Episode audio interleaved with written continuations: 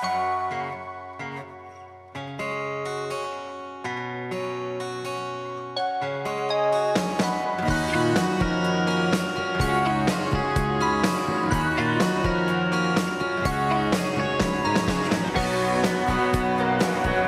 tarde de Canal Sur Radio con Mariló Maldonado.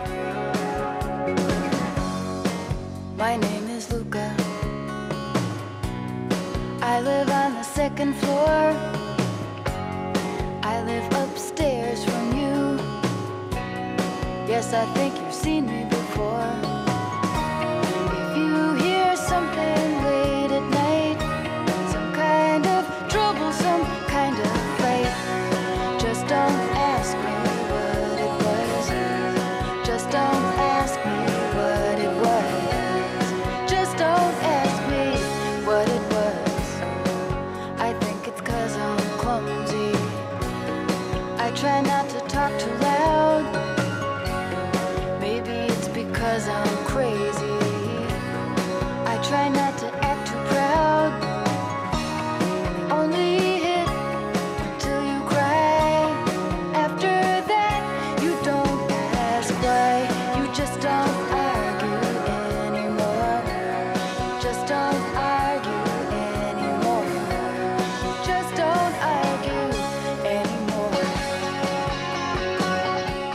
en la tarde de Canal Sur Radio. Hoy vamos a hablar de una realidad que a menudo queda oculta a los ojos del público. La vida de los niños que crecen en centros de acogida. A pesar de que esas historias rara vez, y lo digo como lo siento, captan la atención de la opinión pública, solo captan nuestra atención cuando son malas, cuando son dramáticas, pero cuando es normal, nadie mira hacia ese lugar. A veces hay quienes sienten que tienen que sacudir de alguna forma esa invisibilidad. En un centro de acogida hay una realidad cotidiana que merece ser comprendida y que merece ser atendida. Así que hoy van a escuchar a una mujer que se llama Carmen de la Marta para comprender la historia de una joven cuya vida ha estado entrelazada con la de los centros de acogida desde sus primeros días de vida. Es la historia de Carmen, una historia que ella ha recogido en un libro del que vamos a hablar también, por supuesto, Marionetas Rotas. Carmen, bienvenida. Gracias por atender nuestra llamada y concedernos esta entrevista. Hola, buenas tardes.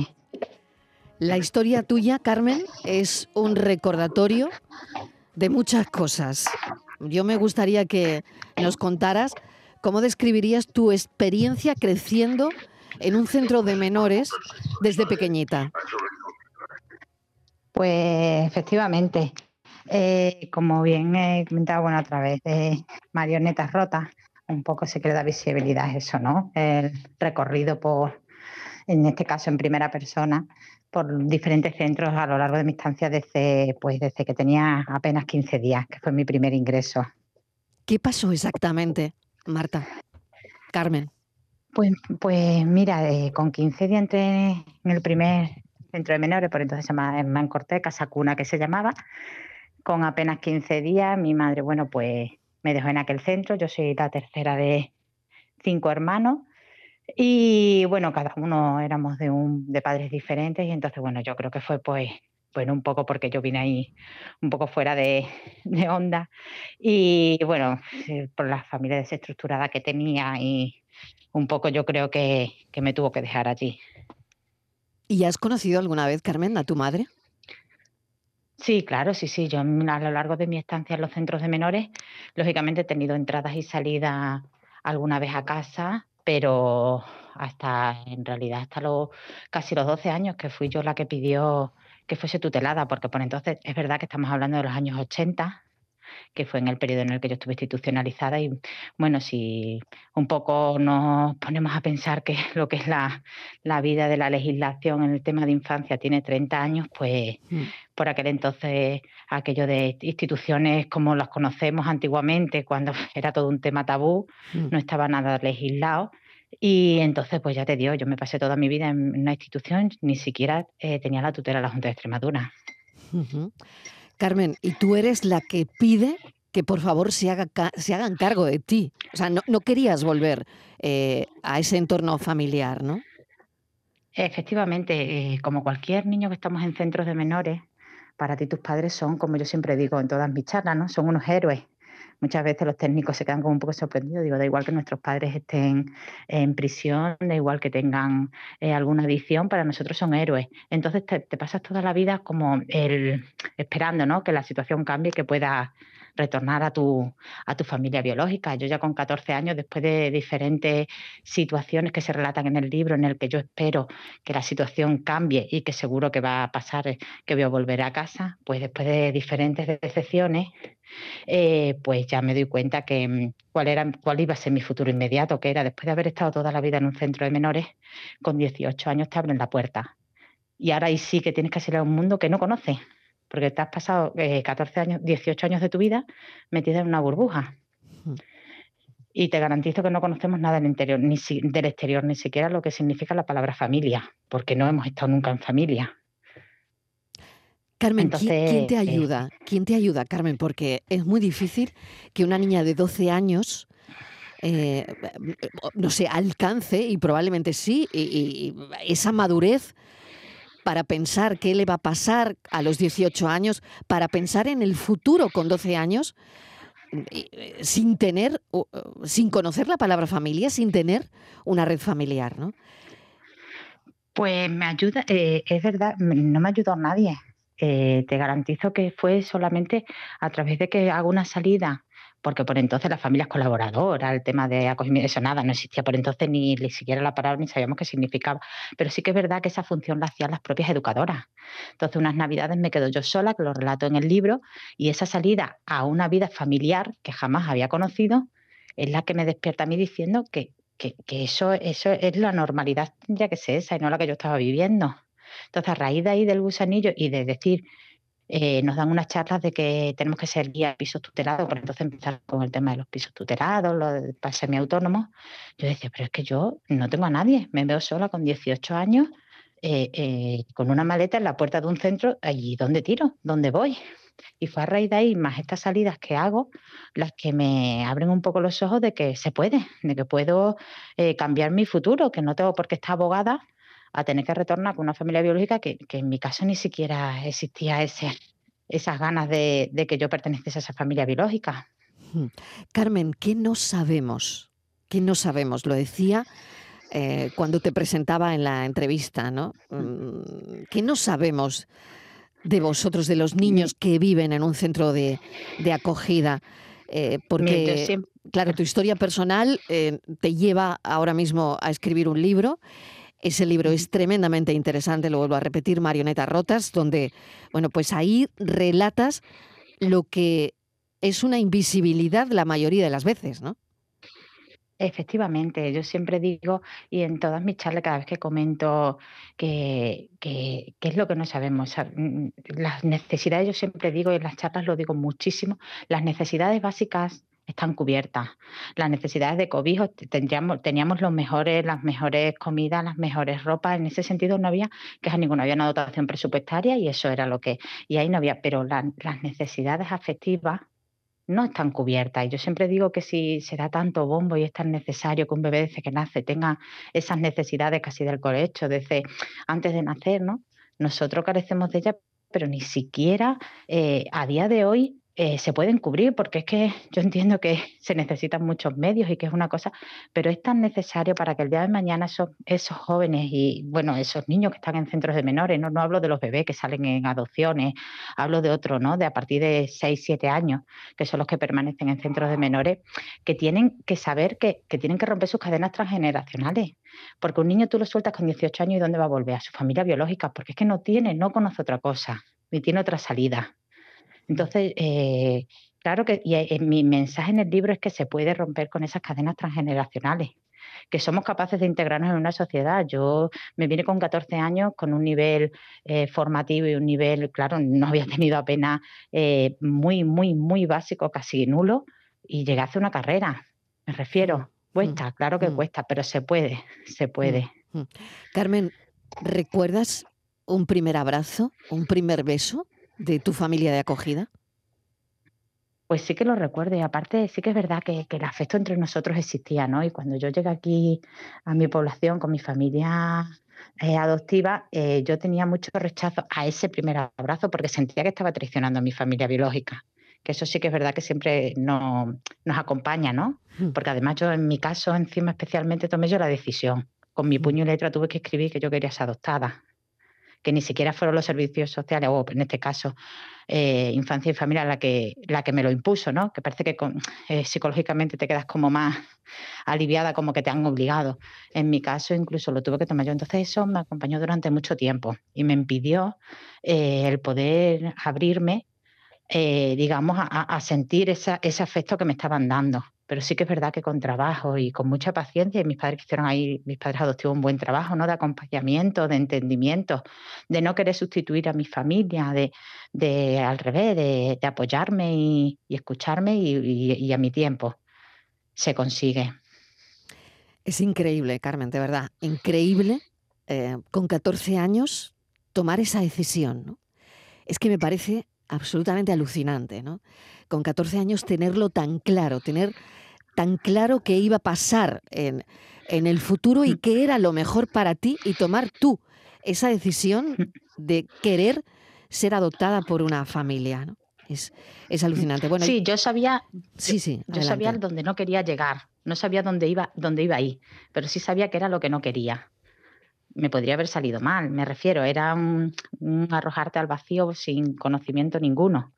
Pero como yo siempre digo, es que nosotros estamos cumpliendo condena de algo que nosotros no hemos hecho. Nos pasamos toda nuestra vida en un centro de menores cuando han sido nuestros cuidadores por su, bueno, por sus malas decisiones o por su estilo de vida, pero al final los que están en esa burbuja que es que no salimos para nada eh, y, privados de esa libertad somos nosotros. Entonces, como un poco injusto, ¿no? De decir que nos tengamos que pasar aquí 18 años para que luego no ha pasado nada porque vuelves a retornar con tu familia biológica. Es un mm. poco incongruente como madre, eh, como persona has formado tu propia familia. No sé si eh, tu experiencia influye en, la manera de educar a tus hijos o no. Carmen. Sí, sí, eh, sobre todo yo desde que, y muchas veces se lo digo a mis hijos, cuando tengo una niña preadolescente con 11 años, ¿no? Y siempre les digo que yo lo que quiero que ella valore, valore y ella es muy consciente, muy consciente de la realidad y muchas veces le digo y ella es consciente de que muchas veces puede tener cosas y no es necesario. O sea, sí que sí que está muy concienciada porque además yo he montado una, asociación y o sea, que ayudamos a familias eh, ayudamos a las dos vertientes, tanto a, jóvenes institucionalizados a través de talleres y demás aquí en la comunidad de Extremadura, y también a familias para que no, no les falten esos recursos, para que los servicios sociales no le, no le quiten esos niños, ¿no? O, tengan esa, esa, problemática, todo lo que podamos ayudarle para que, para que esa situación no se dé. Tengo aquí a Borja Rodríguez, que bueno, es psicólogo. Em, yo le iba a contar a Borja lo de la asociación que tú acabas de contarnos, porque fíjate, Carmen de la Marta, pues crea una asociación para ayudar a niños que han experimentado situaciones similares ¿no? a las suyas. Fíjate qué iniciativa, ¿no? Hola Carmen, ¿qué tal? Hola, buenas tardes. Hombre, a más iniciativa yo creo que, partiendo de la propia experiencia, Carmen, no digo que sea más fácil, pero sí es cierto que puedes detectar de una manera mucho más cercana y mucho más real las necesidades que tienen, como decías tú, Carmen, tanto las familias para no llegar a esas situaciones, mm. como los menores institucionalizados Qué, qué, cosas pueden necesitar más allá de pues, el cobijo, el techo, la comida y demás. Y yo te quería preguntar, Carmen, porque Has comentado antes que obviamente en el centro no te faltaba absolutamente de nada, las mejores comidas, las mejores eh, ropas y demás, pero sí te quería preguntar por el trato humano, porque al final muchas veces, claro, tus referentes de afecto y tus referentes, digamos, a la hora de mm, resolver cualquier duda o cualquier pregunta, serían las personas que trabajaban, que trabajaban allí, pero claro, no se genera obviamente el mismo lazo que se puede generar con la familia por mucho que estén allí contigo un montón de horas, o incluso meses y años. Sí, date cuenta que nosotros estábamos en un centro, ya del el último centro en el que yo estuve, que había casi 400 niños. Eh, residencial, tanto algunos en régimen internos, pero luego también existió una figura por entonces, en los años 80, que era eh, como para, que eran por unos programas que salieron para ayudar a familias necesitadas, en vez de darle una ayuda económica, se los niños se les daba pues eso, eh, como estilo semi semi-interno, que era que venían a comer, pasaban parte de la tarde y ya se iban a dormir con sus familias. Entonces nos llegábamos a juntar 400 o 100, 200, 300, depende de la época, con un personal mínimo, tanto de educadores como de auxiliares. Entonces, pues allí teníamos que sobrevivir. Era, ya te digo, no faltaba de nada, pero la parte afectiva sí que era casi, aunque ellas querían, era casi imposible atender, porque claro, las necesidades iban pues a lo más inminente, ¿no? Carmen, hemos escuchado a tus niños, creo que están por ahí contigo, ¿no? Hora de la merienda, hora, conciliación, claro, claro, claro, claro, claro. Esta, esta entrevista tiene una, una hora un poco así, ¿no? Donde, bueno, seguramente han llegado ya del cole y todo eso. Eh, Efectivamente. Bueno, eh, ¿qué consejos darías? No? no sé si consejo o no, o, o mejor, la pregunta que te quiero hacer es, ¿cómo crees que se puede aumentar la, concienciación pública sobre las necesidades y desafíos de los niños que viven en centros de acogida. Tú fuiste adoptada con 14 años, si no me equivoco, ¿no? Mm. Sí, efectivamente. Yo eso es ahora lo que quiero concienciar. Además, estoy en pro a ello aquí en, Extremadura, que sé que en Andalucía, por ejemplo, sí que hay, es el tema de las familias colaboradoras, de fines de mm. semana y de eh, tiempo estival. Porque ¿sabes qué pasa? Que aquí yo digo que eh, los, niños de centros de menores no conocen lo que es una familia. Ya no digo para que salgan en adopción o en las familias de acogida, sino simplemente para que conozcan lo que es. Y, es verdad que esa, digamos, esa filosofía aquí en Extremadura, que no sé si ahí pasará en Andalucía, es bastante eh, difícil, ¿no? Porque la, la, falsa idea de que, claro, es que ese niño va a retornar con su familia, claro, es que la gente quiere un niño para para lo que es como en adopción. Y yo siempre digo que igual que existe la figura cuando te traes un niño saharaui, un niño que sabes que va a retornar a su, a su entorno y tiene su familia, que, que, se dé esa figura aquí, que creo que es súper importante para el tema afectivo de los menores, aunque sigan en centros de menores, pero solo saber que alguien te está esperando un fin de semana, o que te vas a ir de vacaciones a la playa con alguien, o que vas a tener un partido de fútbol con otros niños que no sean los del centro, que vas a ir a un, a un entorno familiar, eh, yo creo que, tanto afectivamente como psicológicamente les ayuda a, tener una motivación fuera de, los problemas que tenemos nosotros allí, en los centros de menores. Y te, te evades y a la vez sales a un mundo que es el, que debería ser el, cotidiano, el real, y no es en el que estamos nosotros que nosotros eh, eh, al final normalizamos una estructura de, vida que después cuando somos en la vida adulta vamos a copiar esos patrones, que, porque son los únicos que hemos tenido, no hemos visto otra cosa fuera de ahí. Entonces, para romper esas cadenas transgeneracionales tenemos que ver que, existe otra realidad y, darla a conocer la única manera que hay es a través de las familias colaboradoras, que, es el, único entorno familiar que se le puede dar a estos niños. Carmen, ¿tú sabes si a día de hoy, cuando en un centro de menores, por ejemplo, se llega a los 18, sigue siendo como ese futuro que tú veías para ti. Quiero decir, con 18 años, el día que cumplo 18, me pongo una maleta a la puerta y me tengo que ir. ¿Sigue siendo así de, drástico? Sé, sé, sé porque tengo contacto directo, además con la Dirección General de Infancia y Familia aquí en mi comunidad y demás, que los niños que quieren, pero te estoy hablando que los casos son mínimos, por desgracia, que siguen estudiando, que tienen eh, una salida inminente de unos estudios que van a finalizar, que tienen una proyección de un trabajo, algo más de estabilidad, los dejan permanecer algo más en los centros, en los, perdón, en los pisos. Pero estamos hablando de a lo mejor un par de años más. Claro. Pero después ya se acaban esas ayudas y ya hay que salir al, mundo exterior. Al mundo exterior, efectivamente. Y por último, Carmen, eh, ¿se cumplió lo que querías? Em, estudiaste lo que querías, se cumplieron tus sueños, soñabas con algo en el centro de acogida y eso se materializó de alguna forma o, fue de otra forma. ¿Qué pasó? No, no, no, no. Fue además expectativas mucho más de las que yo eh, pretendía alcanzar. ¿no? Yo estudié una carrera jamás, jamás me pensé ni siquiera, yo quería una vida normalizada, o sea, como cualquiera podemos tener, no tenía ninguna pretensiones, ya te digo que donde he llegado y lo que he conseguido, eh, tampoco tenía yo idea ni mucho menos. Quería eh, eso, tener una familia con la que contar cada cumpleaños, cada Navidad, eh, tener unos hijos a los que yo les, les pudiese formar y criar y demás, y sobre todo, ¿no? Que mm, contribuir a la sociedad. No tenía claro que algo tenía que hacer y es lo único que, creo que he cumplido con, este libro, que no sé si es porque está recién, eh, si tendrá o no tendrá, pero yo con que llegue y ayude a un niño institucionalizado a cambiar su visión o a una familia a cambiar su visión, habrá cumplido la misión del libro. Y ya con eso me podré sentir súper satisfecha. Marionetas rotas. Mm, ¿Has pensado mucho el título del libro? Lo tenía muy claro desde hacía mucho tiempo, sin apenas haberlo escrito, a través de una entrevista que hice, que fue por de donde surgió Marionetas Rotas, fue porque aquí en un centro de menor hubo una complicación entre eh, internos del centro y, educadores. ¿Qué es lo que contamos los medios de, comunicación, Carmen? Al final, lo que sale mm. eh, eh, es todo lo negativo, ¿no? Mm, cuando hay mm. complicaciones, cuando hay fugas, cuando hay, en fin, cuando hay abuso, ¿no? Y a raíz de ahí claro, miramos hacia, rota. Claro, miramos hacia los centros de menores mm. e, en, estos momentos, pero cuando, cuando creemos que todo va bien, bueno, pues no, no lo hacemos, ¿no?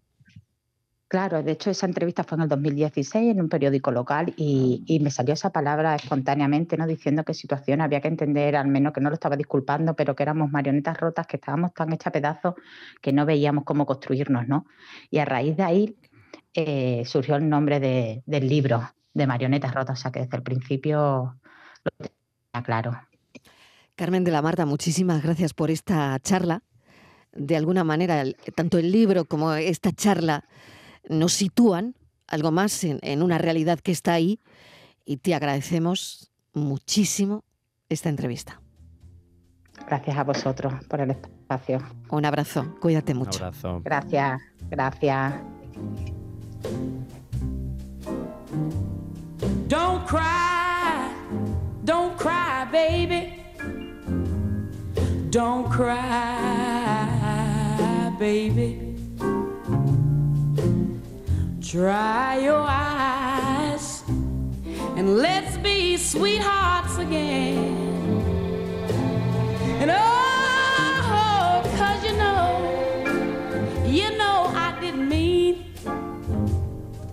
ever treat you so mean. Come on, come on, sweetheart, and let's try it over again.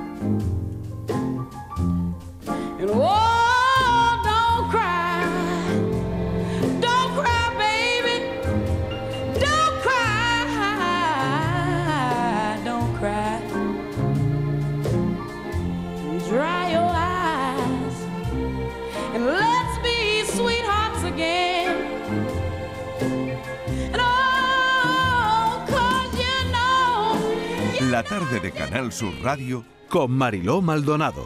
También en nuestra app y en canalsur.es.